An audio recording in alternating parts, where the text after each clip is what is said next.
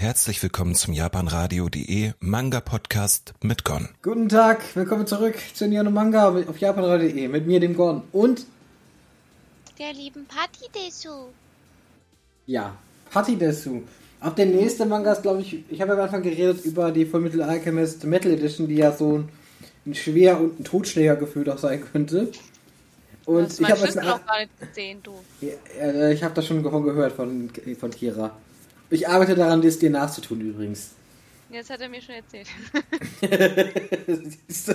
der redet ganz schön viel, die Kira. Hm. Naja, egal, äh, ich würde sagen, aber ne, der nächste Manga, den wir haben, ist nämlich so, geht in diese ähnliche Richtung, ist nämlich ziemlich groß, ziemlich breit und ein Hardcover. Es handelt sich nicht um die, bei Shunji ähm, Ito, um die, den Manga Love Sickness, Liebeskranke Horror, in der Deluxe-Edition steht hier auch so schön.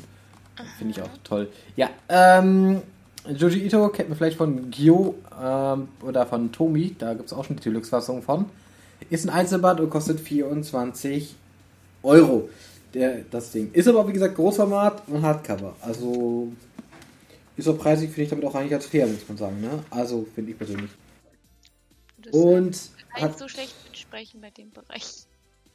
Hm? Bei dem Bereich kann ich super schlecht mitsprechen. Naja, aber du kannst ja sagen, ich finde das auf jeden Fall fair, prinzipiell vom Preis her. Ja, was für ein Manga ist es wohl? Ja, liebeskranke Horror. Große Überraschung, es ist ein Horror-Manga. Das Ganze spielt in einer Stadt, ähm, der immer wieder eigentlich immer so Nebel, äh, oftmals Nebel ist.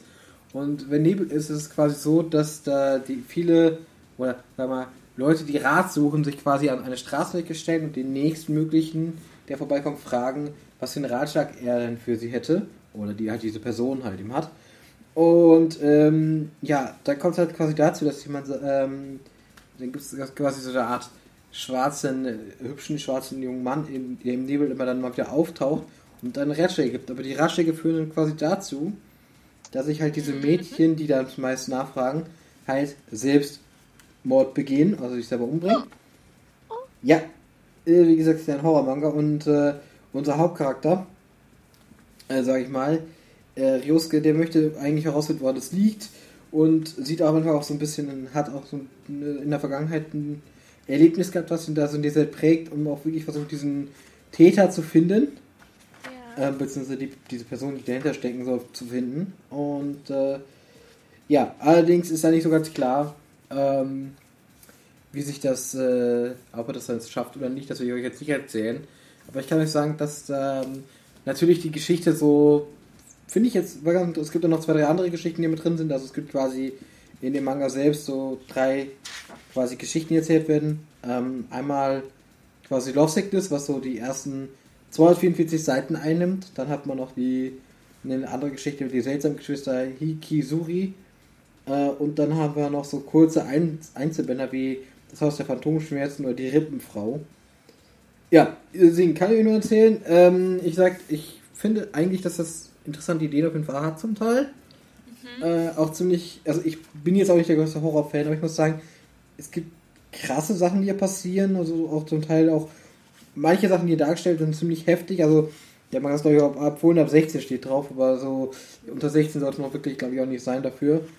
Ähm, und vor allem, weil der Manga äh, durchaus heftiger Natur ist, auch zum Teil krasse Sachen zeigt irgendwie auch. Ähm, oder auch krasse Bilder hat. An der einen Stelle ist mir so aufgefallen, später, so Richtung Ende hin, da gab es so, so ein richtiges Bild, was so absolut creepy aussieht und ganz weird und so richtig. Ist es wirklich ekelhaft, muss man auch sagen. Also, das ist wirklich so ein Moment, wo ich wirklich dachte, das ist ekelig. Ne? Und ähm, ich finde es. Ich bin, ich bin jetzt, wie gesagt, nicht der größte Horrorfan, aber ich finde, man merkt auf jeden Fall, dass das irgendwo für einen Horrorfan auf jeden Fall so sein so ein Horrorfan in seinem Band ziehen kann. Ich habe nichts gegen so gewisse Einzelbände mal. Und ich finde auch, dass das noch nicht so gruselig ist, dass ich das jetzt schlimm. Also, dass ich jetzt zum Beispiel nicht schlafen könnte oder so, weil dann finde ich das immer nicht so schön. Sondern es ist so noch okay, aber es gibt. Manche Sachen sind auch aus anderen Gründen, sag ich mal, horrormäßig als die anderen Sachen. Also, es ist durchaus unterschiedlich auch jeweils.